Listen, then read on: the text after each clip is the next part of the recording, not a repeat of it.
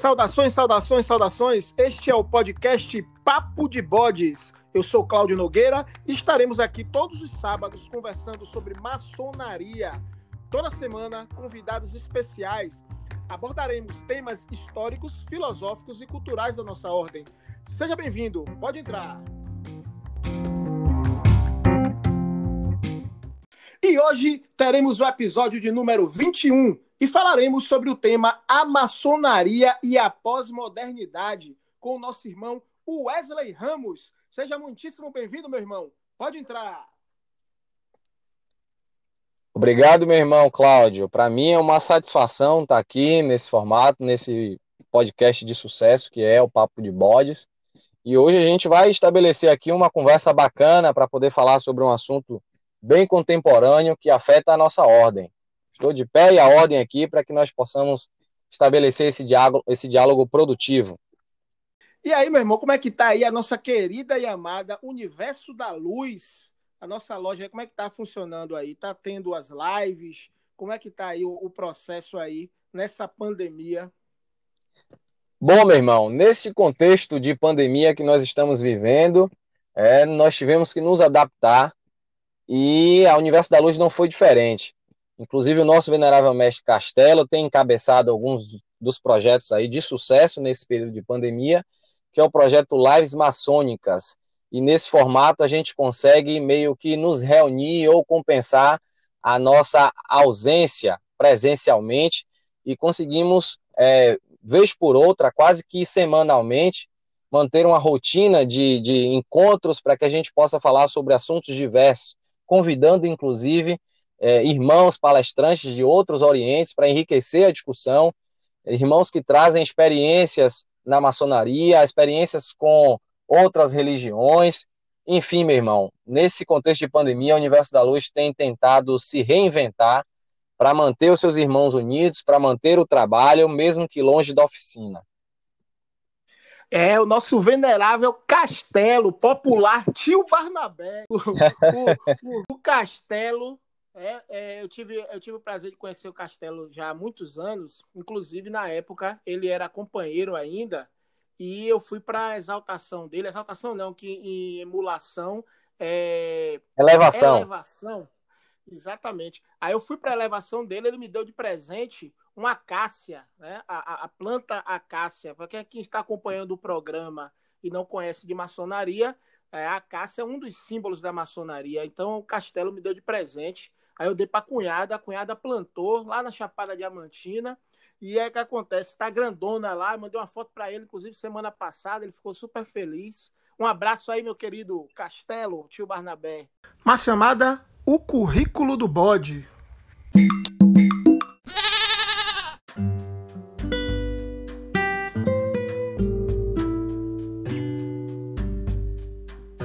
Wesley Ramos é militar professor de Direito, mestrando da Universidade Federal da Bahia, especialista em filosofia e pós-graduado em maçonologia.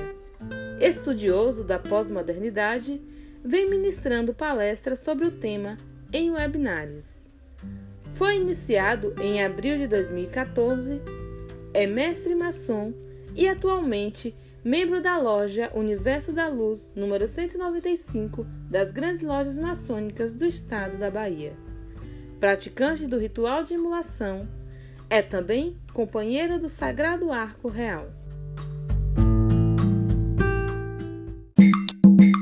Mas, meu irmão, me diga uma coisa. Afinal, o que é a pós-modernidade? Bom, meu irmão, é um tema cuja a preponderância, né? É um tema que tornou-se pujante no contexto atual, especialmente nesse contexto pós-pandemia, né? Ou seja, embora essa expressão pós-modernidade pareça um tanto quanto nova, né, ela foi cunhada por um filósofo francês chamado Jean-François Lyotard, ou Lyotard, né, no finalzinho do século do século 20, né, início do século 21, em que ele considerou as circunstâncias daquela época como sendo um marco histórico no desenvolvimento da humanidade.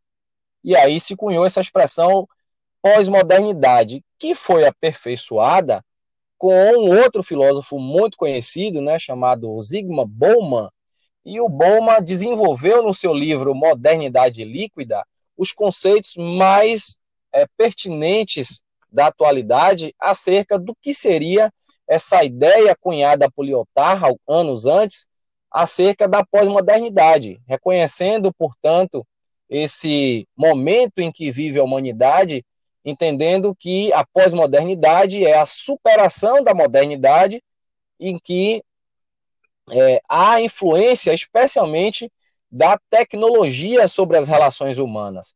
Então, o Boma desenvolve suas teorias e suas ideias no livro Modernidade Líquida, explicando o que seria a pós-modernidade a partir de uma perspectiva em que ele concebe ou ele percebe o mundo e as relações sociais de uma maneira muito fluida.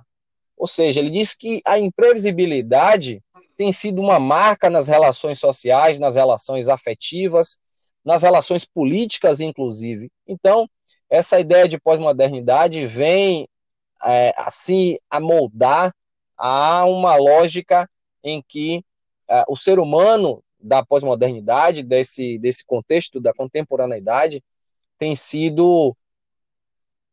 As relações humanas têm sido cada vez mais fluidas, mais rápidas, mais efêmeras, transitórias. Então, o Bauman, avaliando e analisando tudo isso, chegou a essa teoria que o Lyotard tinha é, idealizado anos antes, considerando, portanto, essa ideia de pós-modernidade como sendo algo que é, acomete a sociedade contemporânea, né?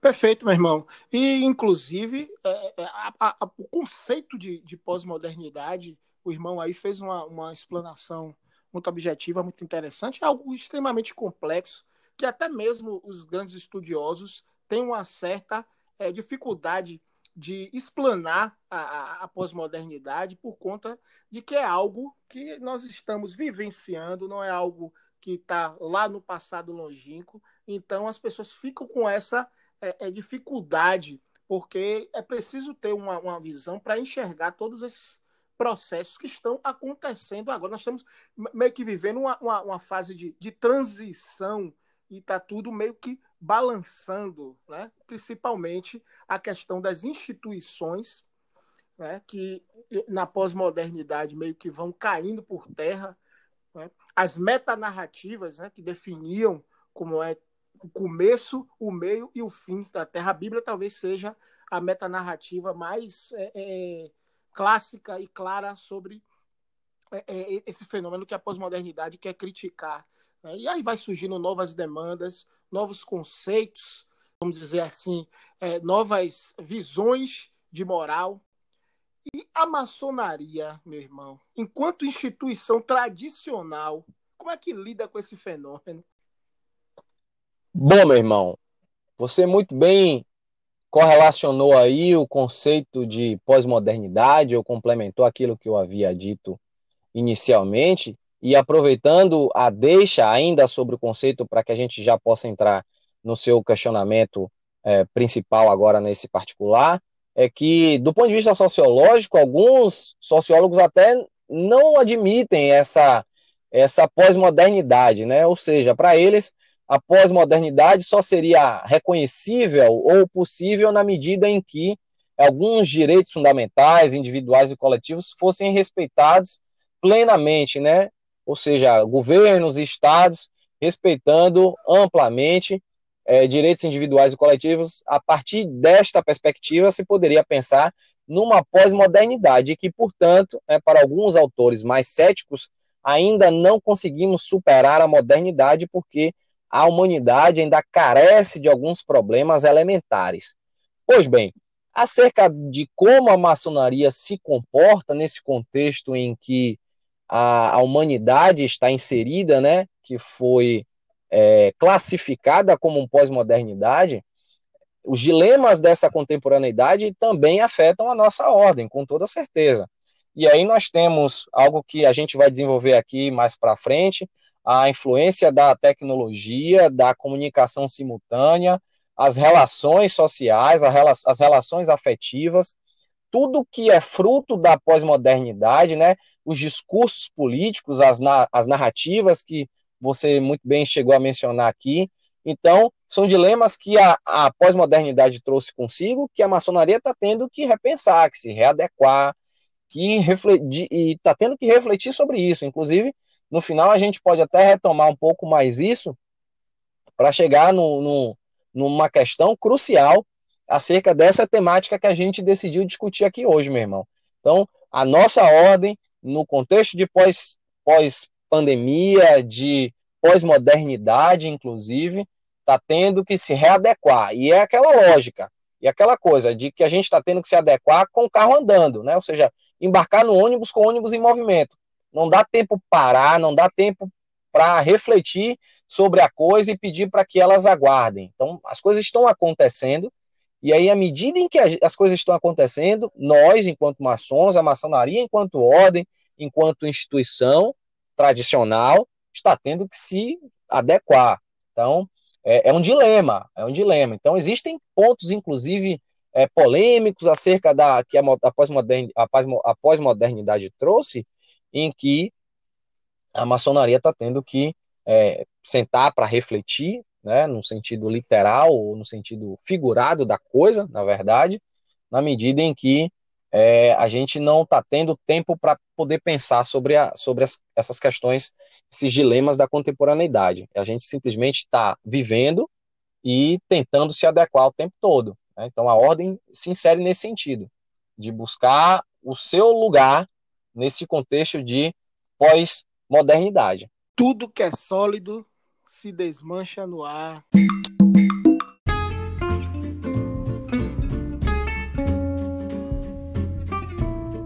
Apoio Cultural www.comotal.com.br Artigos maçônicos. Irmão, e falando sobre essa questão de avanço tecnológico, eu queria que o irmão fizesse uma, uma, uma análise sobre essa questão. Porque a maçonaria, ao longo de séculos, teve, inclusive, a, a fama de ser uma sociedade secreta, de ter os seus conhecimentos fechados. E hoje nós temos, é, uma, na verdade, uma certa exposição dos nossos conhecimentos na rede da internet. Então, existe, claro, que muita coisa que não tem sentido, que está lá sendo falado, inclusive usado pela antimaçonaria, mas tem muita coisa que é real, inclusive nós usamos para nossos estudos e tudo mais. Então, como é que a maçonaria está lidando com esses avanços tecnológicos, sobretudo nesse quesito que envolve as, as exposições dos nossos conhecimentos na rede? Meu irmão, a sua pergunta é excepcional, né? E veja bem, eu, refletindo sobre tudo isso, né, eu cheguei a uma conclusão própria e particular de que nós vivemos é, uma época em que a maçonaria era secreta. Um dado momento da história, e aí eu aponto talvez já da metade do século XX é, em diante, é, nós fomos um tanto quanto discretos, talvez até a virada do século, mas, meu irmão, eu reputo como algo que transformou a humanidade, e com a maçonaria não foi diferente, é o advento da internet no final do século XX, início do século XXI. Então, é, traçando uma linha temporal, né, ou seja, reconhecendo essa, essa, esse critério cronológico que eu estabeleci aqui, partindo de uma premissa de que éramos secretos, passamos a discretos e hoje talvez somos sejamos até uma ordem aberta, meu irmão. E aí alguns autores, inclusive a gente já pode citar aqui o saudoso irmão Mário Alencastro, que é professor, foi professor, na verdade, do curso de especialização em maçonologia, do qual eu fiz parte, do qual eu acho que o irmão também fez parte, em que ele menciona dos problemas que decorrem do a partir do advento da internet. E é interessante notar, meu irmão, que ele, ele correlaciona né, alguns eventos que parecem um tanto quanto alheios, justamente com o surgimento da internet a partir do finalzinho do, do século XX. E um, um dos grandes problemas que ele aponta na discussão, nas suas reflexões, é a exposição de conteúdo maçônico na rede mundial de computadores. Veja bem, meu irmão, só para que os nossos irmãos que estão nos ouvindo aí hoje tenham noção do que a gente está falando aqui. Numa busca rápida, meu irmão, você, meu irmão que está ouvindo, se tiver curiosidade nesse momento, numa busca rápida, no buscador principal, você vai identificar, após digitar a palavra maçonaria, você vai identificar mais de 2 milhões de referências acerca da nossa ordem. Imagine vocês, meu irmão, maçonaria mundial, 2 milhões de referências. Existe um universo de conteúdo disponível na rede mundial de computadores em que em nenhum momento da história isso foi possível. Então, como a, maçonaria está tendo que se adaptar com relação a tudo isso, isso é um dilema que eu reputo talvez um dos mais graves. Porque isso traz uma série de implicações, meu irmão, que a gente vai chegar nelas aqui, provavelmente. Então, assim, essa diversidade de conteúdo compromete a credibilidade da nossa instituição, compromete o trabalho que a gente desenvolve na oficina, né? compromete a nossa imagem enquanto ordem tradicional, composta por homens íntegros, honestos. Então, meus irmãos, entendam que é, a gente pode sim entender que a, maçona, que a internet trouxe pontos positivos para a maçonaria, inclusive a ideia de estabelecer uma, uma comunicação entre pessoas à distância, né? Isso se, se, se remete ao advento da internet, mas neste particular que nós estamos discutindo aqui, talvez o advento da internet no final do século XXI tenha contribuído de uma maneira um pouco mais prejudicial do que benéfica. Isso também é uma reflexão contida na obra do professor, do saudoso irmão Mara Castro. Então, e um dos grandes problemas que eu mencionei aqui, que ele destaca, é a qualidade do conteúdo. Porque você, meu irmão, que está me ouvindo agora, você consegue fazer um filtro, você, um maçom iniciado, um maçom passado, elevado, exaltado, consegue fazer um filtro e identificar aquele conteúdo que carrega uma credibilidade porque foi escrito por um maçom, porque foi idealizado por alguém de dentro, que escreve com propriedade, com saber empírico, um especialista naquele determinado assunto, seja lá o que for. Mas imagine vocês o profano. Então, é interessante que é, a maçonaria se ocupe de conceber, de entender o cenário em que ela está inserida. Estamos agora né, no momento da maçonaria, numa, numa fase histórica da maçonaria, que talvez seja a mais complexa, cujos dilemas talvez sejam os mais complexos. Então, meus irmãos, é hora de, de refletir sobre esses assuntos, contribuir para que a gente tenha cada vez mais conteúdos melhores disponíveis na rede mundial de computadores para rechaçar esses problemas que tanto nos afligem. Sigam as nossas redes sociais, Instagram e YouTube, como tal Maçonaria. No Facebook, como tal Cláudio Nogueira.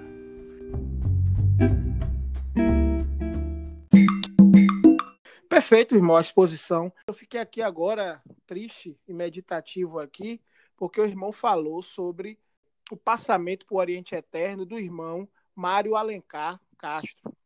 E eu, na verdade, não sabia. Eu sou aluno do, do curso de pós-graduação em maçonologia.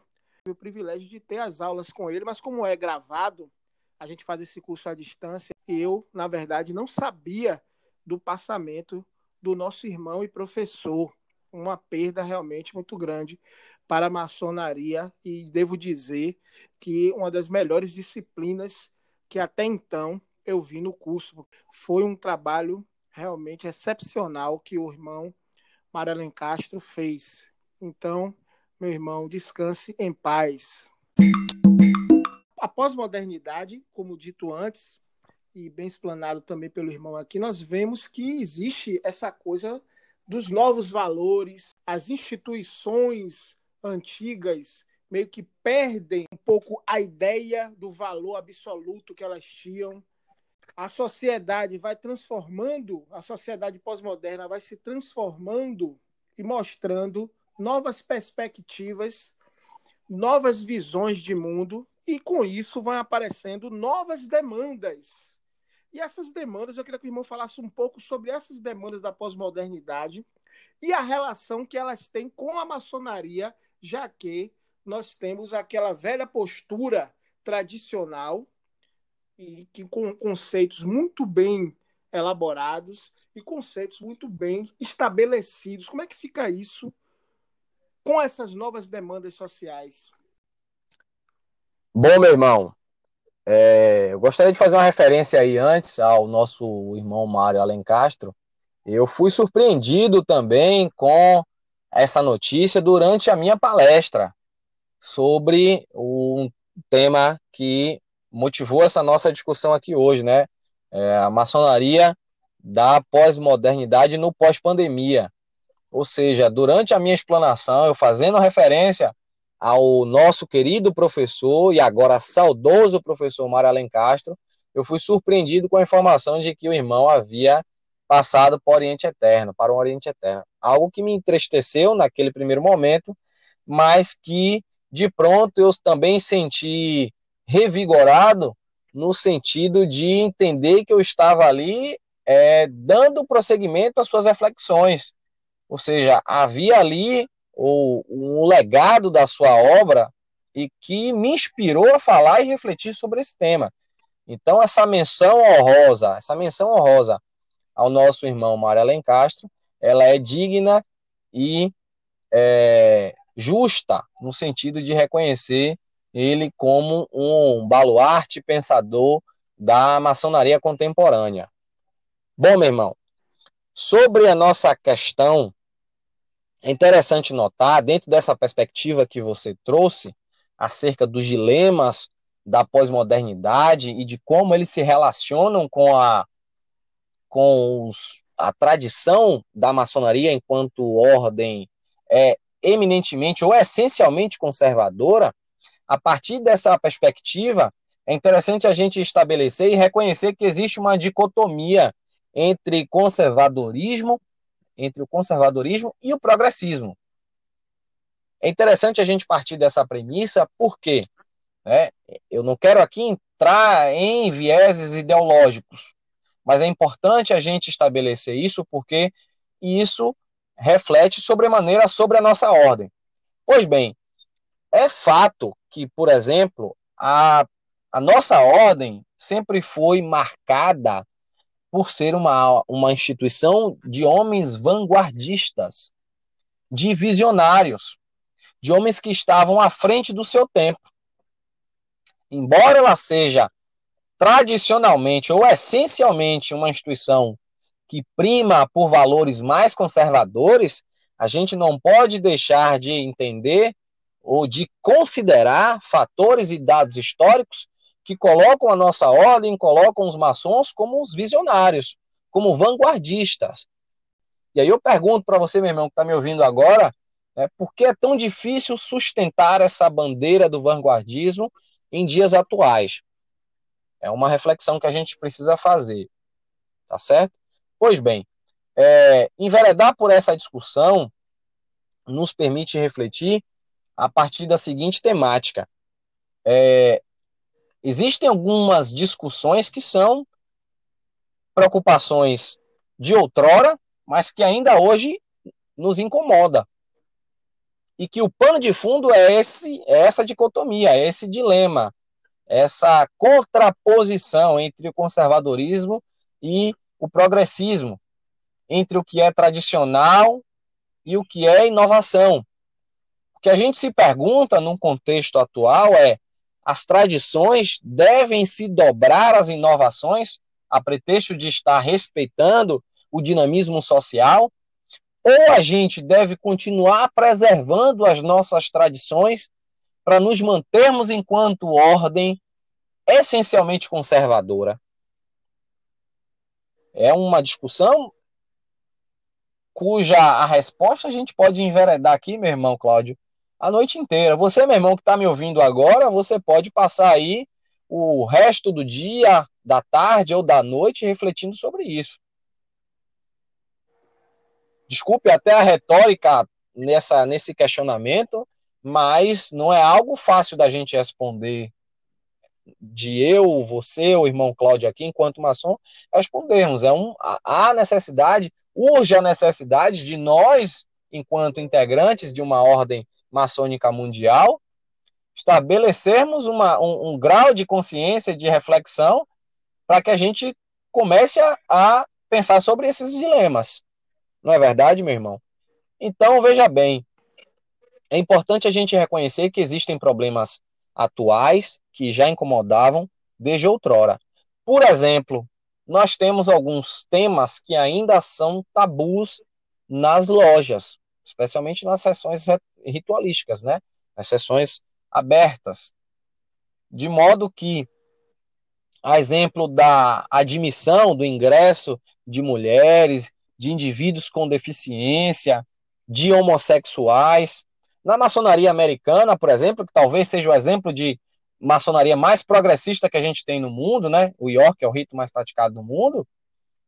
É, muito provavelmente, se o irmão quiser fazer uma pesquisa aí, ele vai encontrar algum artigo que faz referência a alguma loja americana em que se admite indivíduos é, homossexuais, em que se admite é, mulheres. Inclusive, existem algumas instituições, algumas ordens, entre aspas, paramaçônica que são presididas por mulheres.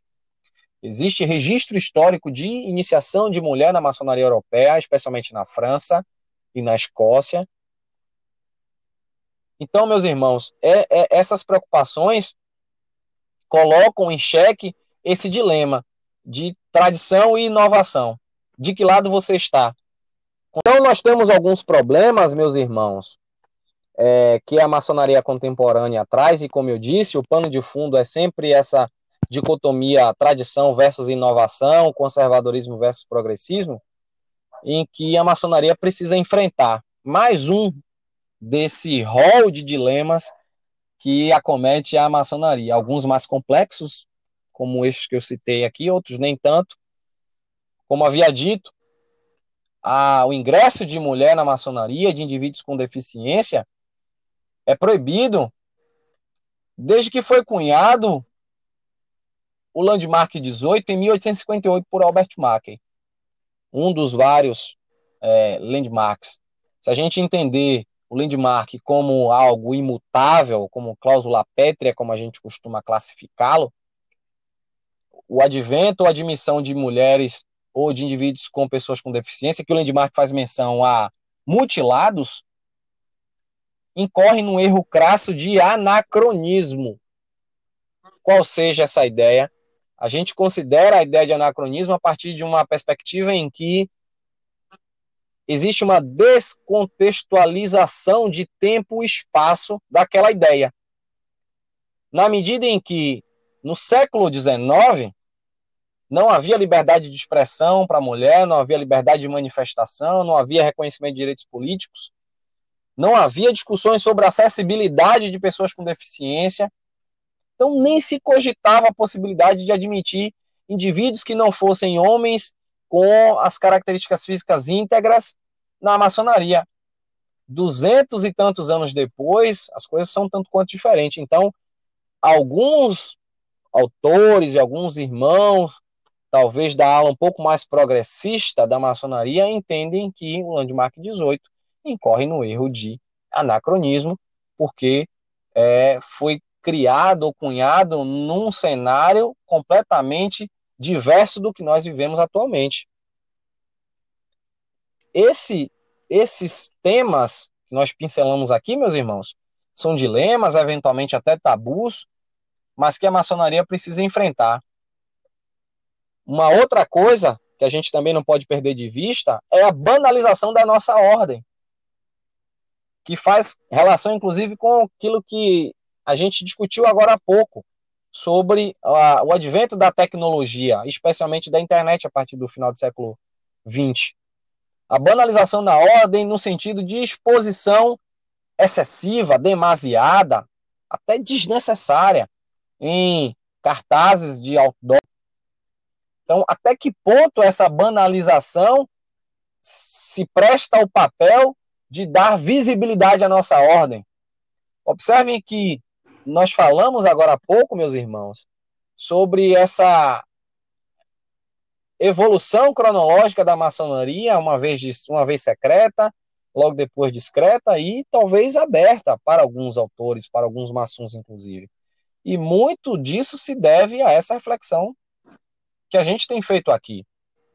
Então, para finalizar, meu irmão Cláudio, né, é, essa tradição, que é uma marca da maçonaria, né, ela deve se, do, se dobrar às inovações, dado esse dinamismo social. Lembrem vocês, e aí só para rememorar um questionamento que eu fiz, ah, o vanguardismo sempre foi também uma marca registrada dos nossos irmãos. Eu costumo dizer, meu irmão Cláudio, para finalizar essa nossa pergunta aqui, que estamos vivendo a epopeia dos visionários. Então imagine você, meu irmão, que está me ouvindo agora, que nosso irmão mais próximo, os nossos irmãos mais próximos, do período especulativo, lá do início do século XVIII, a partir de 1717, considerando a unificação da Grande Loja Unida da Inglaterra, os nossos irmãos idealizaram tudo isso que a gente está vivendo hoje: liberdade de pensamento, liberdade de expressão, comunicação simultânea, a possibilidade de você fazer reuniões é, semanais em locais abertos, não no sentido de estar aberto ao público, mas todo mundo sabe onde fica uma loja maçônica.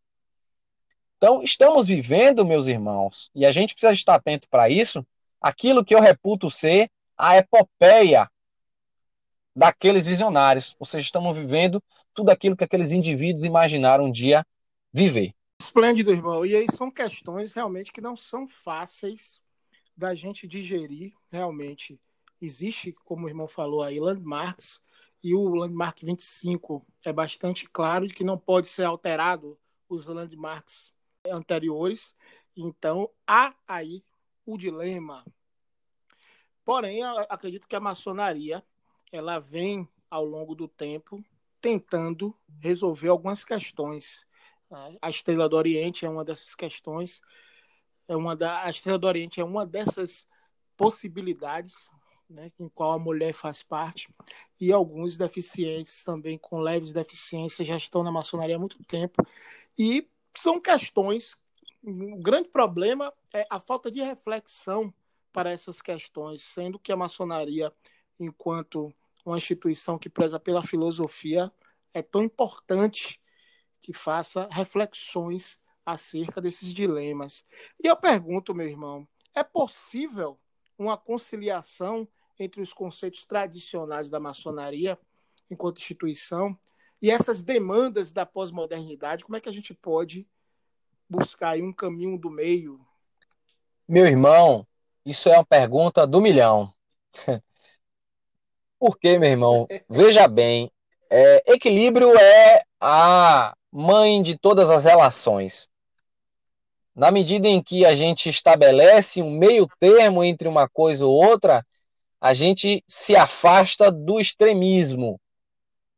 Ou seja, não tão progressista e nem tão conservador. Essa talvez seja a tendência da maçonaria moderna, da maçonaria pós-moderna, da maçonaria contemporânea. É possível buscar esse equilíbrio? Sim. A partir do momento em que a gente reconhece esses dilemas enquanto problemas complexos que precisamos enfrentar. A partir do momento em que nós reconhecermos, nós enquanto instituição, nós enquanto nações, de enfrentar problemas, por exemplo, como o advento da mulher, como o advento da pessoa com deficiência, como o advento do homossexual. Observe, meus irmãos, eu quero deixar claro aqui na minha fala, neste momento, que eu não estou defendendo o que quer que seja. A intenção aqui não é evidenciar o meu, o meu posicionamento para um lado ou para o outro, e sim simplesmente provocar nos irmãos a necessidade de refletir sobre esses temas. A implementação disso que a gente está discutindo aqui a exemplo da, do advento da, do ingresso da mulher na maçonaria, de homossexuais, de pessoas com deficiência, da realização de sessões virtuais, são discussões secundárias, mas não porque são menos importantes, mas porque primeiro a gente precisa refletir sobre elas. Então, quando eu me permito, enquanto maçom, mesmo que tenha uma veia um pouco mais conservadora, de ao menos, meus irmãos, refletir sobre esses temas, eu já dei o primeiro passo. Observem, repito, não estou discutindo a implementação dessas ideias. Eu estou simplesmente cogitando a possibilidade. Eu me permito refletir sobre elas a que conclusão eu vou chegar, a gente não tem como antecipar sem antes refletir. É como se eu buscasse o resultado de uma, de uma equação matemática sem ter feito o passo a passo para se obter aquele resultado. É como se eu buscasse uma consequência de uma ação sem ter realizado a ação. Então, meus irmãos, o equilíbrio, como eu disse, é a mãe de todas as relações, em que é possível encontrar um meio termo para, como eu disse, afastar ou rechaçar o extremismo, seja para o lado mais progressista, seja para o lado mais conservador, na medida em que a gente se permite refletir sobre esses temas que reputo ser indispensáveis para a evolução da nossa ordem. E essa evolução, meus irmãos, ela é indispensável para a própria perpetuação da nossa ordem secular e para alguns até milenar. E aí alguns irmãos podem até perguntar, ora, mas a maçonaria pode acabar ou vai acabar? Não sei, meus irmãos, essa resposta eu não tenho. Irmão, inclusive por conta de dessas mudanças que estão acontecendo o tempo todo, desses novos conceitos, dessa, vamos dizer assim, dessa descrença nas instituições que é, geralmente, vamos dizer assim, a juventude tem aderido.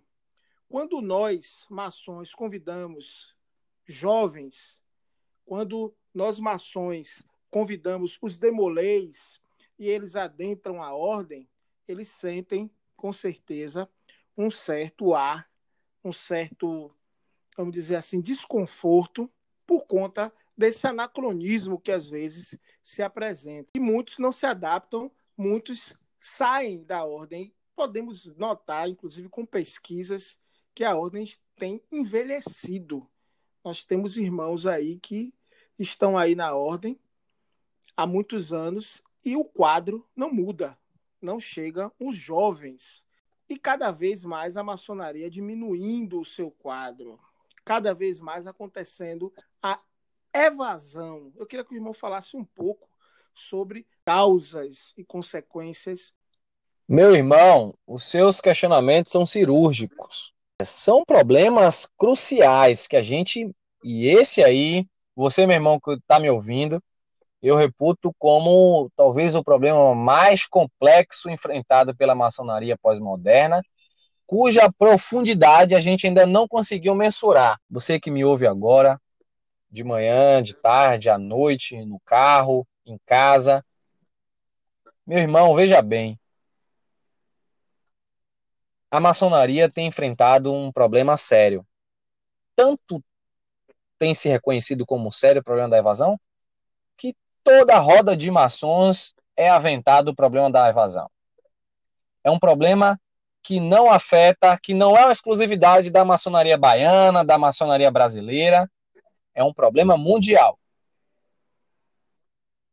E antes de entrar na evasão propriamente dita, aproveitando o ensejo do que o irmão Cláudio falou, sobre essa ideia de renovação de inclusão de jovens na maçonaria, seja via demolê, seja profanos que possam revitalizar o quadro de maçons, revitalizar no sentido de admitir homens ou indivíduos mais jovens, porque não raro nós a figura de um maçom que nós visualizamos, né, enquanto estereótipo de maçom, né, que nós conseguimos identificar vislumbrar, é aquele homem de meia idade, né, por volta dos 50 anos, entre 45 e 55 anos, que já tem pelo menos 10 ou 15 anos de ordem maçônica. Essa média de idade que eu estimo ser, meus irmãos, né, é um problema que talvez não nos afete agora, mas vai nos afetar no futuro. Porque se por um lado a loja, melhor, se por um lado a maçonaria tem envelhecido, ou seja, a porta de saída está larga, a porta de entrada, né, está estreita. Faço essa analogia para fazer a comparação de que tem mais maçom saindo, seja por velhice, por evasão, do que maçons entrando. Então, eu, meus irmãos, logo depois que eu fui iniciado, é, passado e elevado, eu passei a participar de alguns processos de sindicância, e uma das coisas que eu acho indispensável o mestre maçom questionar no momento da admissão dos candidatos profanos é saber se o indivíduo tem interesse em estudar. Porque observem vocês, né, todo o trabalho que a gente desenvolve né, considera a sua disposição em aprender. E, obviamente, você aprende para implementar, para se melhorar, para se lapidar, para melhorar as pessoas no seu entorno, para entender a lógica da beneficência, da caridade.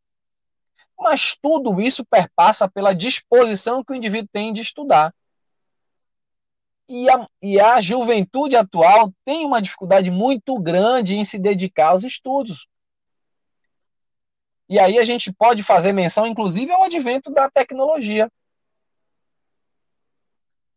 em que é difícil concorrer com celulares, com tablets, com redes sociais.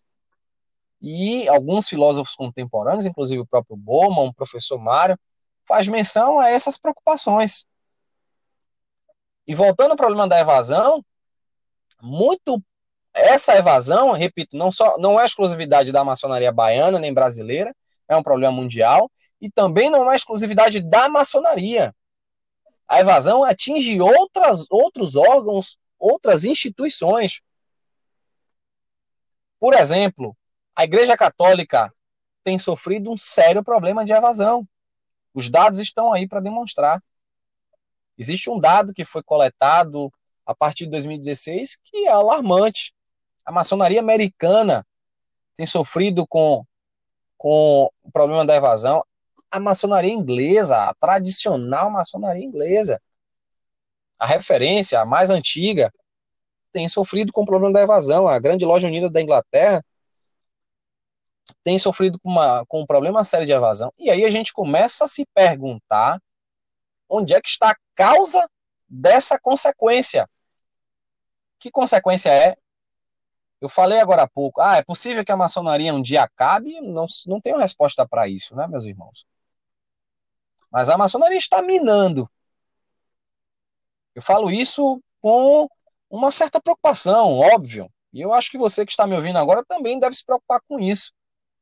Porque a gente não se renova, porque é difícil incitar, provocar, instigar o candidato, o jovem atual, para ingressar numa ordem em que ele só vai se dar conta do que realmente ela pratica depois que ela adentrar, em que pese a diversidade de informações disponíveis na internet, como a gente falou mais cedo. E se por um lado ela tem dificuldade em captar novos maçons, os jovens maçons, a maçonaria também tem, e aí eu me falta outra expressão para poder definir isso, tem pecado ou falhado na manutenção dos seus maçons, dos seus integrantes. Porque a porta de saída tem sido é, frequentada com bastante é, repetição. Então, esse dilema da evasão, meu irmão Cláudio, e meu, você, meu irmão que está me ouvindo, né, é algo, é uma discussão pujante que tem encabeçado qualquer roda de maçons. A sua loja provavelmente deve estar com esse problema, a sua potência provavelmente deve estar com esse problema. E aí a gente se pergunta, né? Será que essa situação da evasão guarda alguma relação com a revolução tecnológica, essa revolução 4.0, em que a concorrência chega a ser até um pouco desleal, você admitir o indivíduo, iniciar, dizer a ele que ele precisa se comprometer pelo menos uma vez na semana para frequentar uma loja em dia e horários pré-definidos, sair do conforto do seu lar, da companhia dos seus familiares, para se reunir, para desenvolver um trabalho sobre o qual ele sabe pouca coisa. Esse dilema inicial. O segundo dilema, dentro dessa temática da evasão e da, e da do problema quantitativo da ordem maçônica é como é que eu evito que o maçom saia, abandone a ordem. Será que a internet de alguma forma está contribuindo, está ajudando, ou está é, contribuindo favoravelmente ou desfavoravelmente para a saída, ou para a manutenção, ou para admissão desses indivíduos? Bom, aí, meu irmão, é, um, é uma discussão que a gente pode enveredar por dias a fio, querendo chegar a uma conclusão acerca disso. O fato é que é um problema complexo, é um problema que deve ser enfrentado pela maçonaria moderna, pela maçonaria contemporânea, e a gente não pode perder de vista que. Meu irmão, a maçonaria nessa pandemia, ela realmente teve que se adaptar. Não só a maçonaria, todo mundo né, teve que se adaptar. E a maçonaria, enquanto instituição tradicional, que é, necess... é necessário. A reunião é uma, é uma instituição, vamos dizer assim, templária, precisa do templo para que as coisas aconteçam, teve que realmente se reorganizar e fazer uma série de concessões. Claro que a gente não faz a nossa ritualística, não faz uma sessão maçônica, mas a gente tem se reunido virtualmente.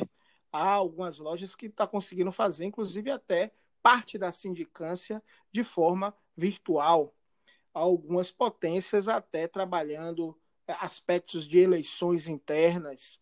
E lojas virtuais surgiram.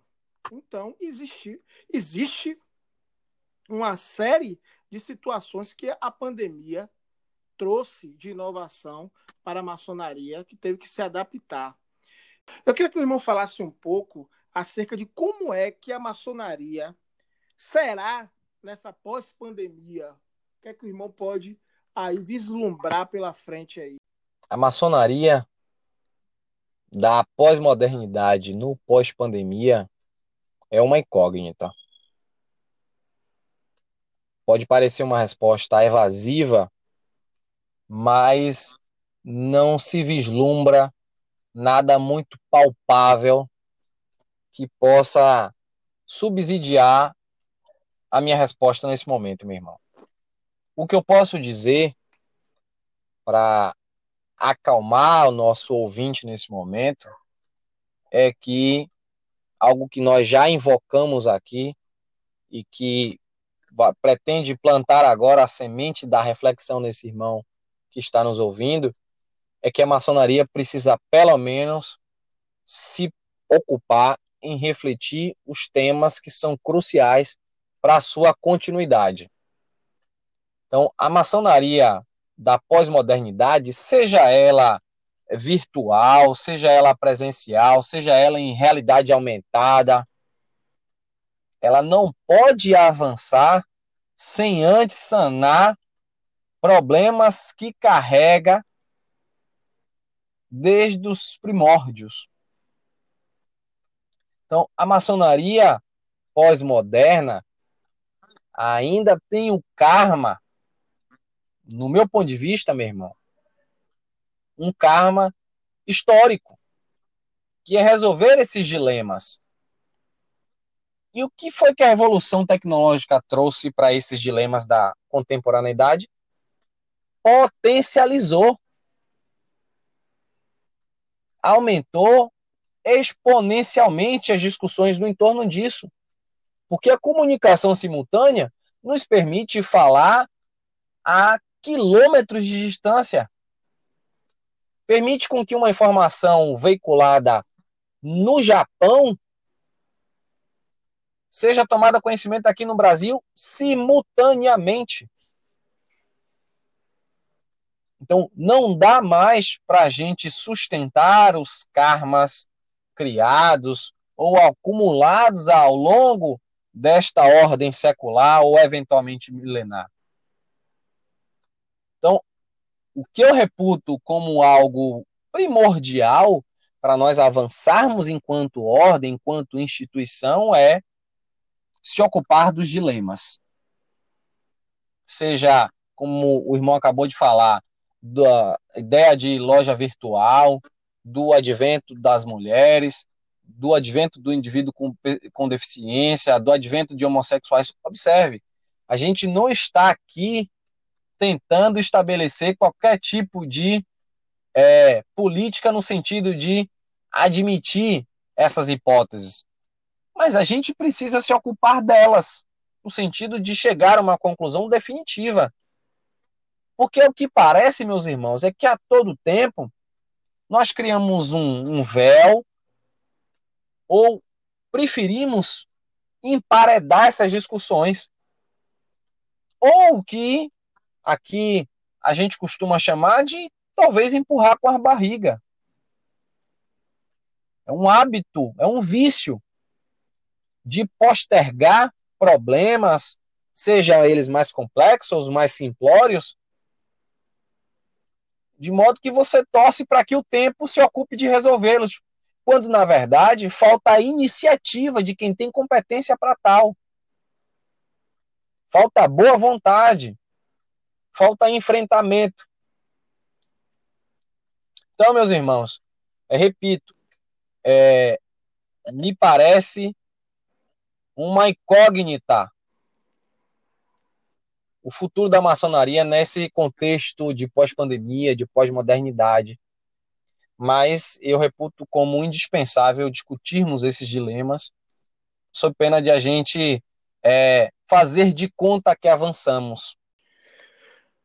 Verdade, meu irmão. E, inclusive, uma das questões maiores para a evasão ela está na sindicância.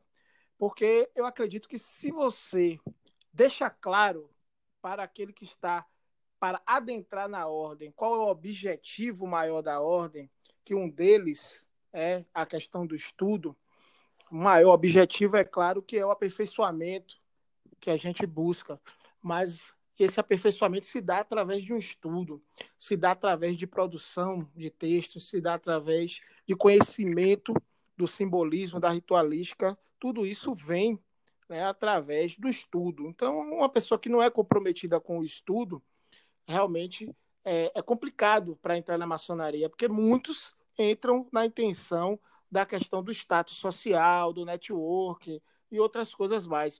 De modo que essa parte do estudo às vezes o sindicante não deixa claro e esse irmão às vezes não é interessado. Irmão Wesley, gratidão, gratidão, gratidão pela sua participação aqui em nosso programa.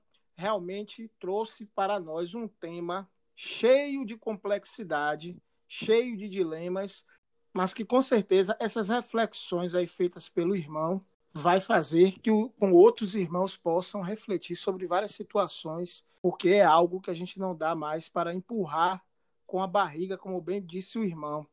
Meu querido, eu queria que você fizesse as suas considerações finais. Seja livre. Meu irmão, de antemão eu quero agradecer o convite em participar deste podcast Papo de Bodes, que é um formato de comunicação sensacional. Eu, particularmente, sou fã desse conteúdo. Já acompanhei outras diversas palestras com conteúdos riquíssimos trazidos pelo irmão e pelos seus convidados. Então, é, é algo que a gente pode depreender como algo positivo dessa pandemia. Essa pandemia também tem frutos bons, se é que a gente pode falar disso, né? Falar assim. Então, meu irmão, para mim foi uma satisfação imensa em participar aqui contigo, em compor esse leque de episódios do Papo de Bodes, em que apresenta a maçonaria, o seu conteúdo, os seus dilemas de uma forma um pouco mais é, leve, um pouco mais tranquila, em que a gente pode ouvir no carro, pode ouvir no trabalho, a gente pode ouvir enquanto faz uma atividade física. É sensacional, é um barato poder é, compartilhar uma diversidade de conteúdo tão rico, tão qualificado. E eu quero dizer, meu irmão, que o tema que nós abordamos aqui, ele nos permite pairar sobre diversos outros temas ou sobre diversas outras temáticas. Então, observe vocês que nós perpassamos sobre os problemas é, da pós-modernidade, então falamos sobre o ingresso da mulher, o ingresso do homossexual na maçonaria, dos indivíduos com deficiência, dos problemas que a Revolução 4.0 trouxe para a maçonaria, banalização da maçonaria, evasão, diversidade de conteúdo. Então, meus irmãos, é um tema que é pujante e faz com que você tenha um leque de opções para trabalhar. Então, por isso que nós estabelecemos até um recorte temático para não é, avançar demais em alguns conteúdos, de modo que prejudicasse o, o, a temática principal aqui, que é falar sobre a pós-modernidade, sobre como a maçonaria se relaciona com esses dilemas. Então, meus irmãos, para mim foi uma satisfação, né? Graças ao Gadu, que me deu a oportunidade de estar aqui com o irmão Cláudio para compartilhar um pouco do, das minhas reflexões com vocês. Eu espero sinceramente que os irmãos gostem desse conteúdo e que a gente possa se encontrar eh, numa outra oportunidade para falar sobre temas tão importantes quanto esse que nós levantamos aqui hoje. Gratidão, meu irmão Cláudio. Irmão Wesley, satisfeito!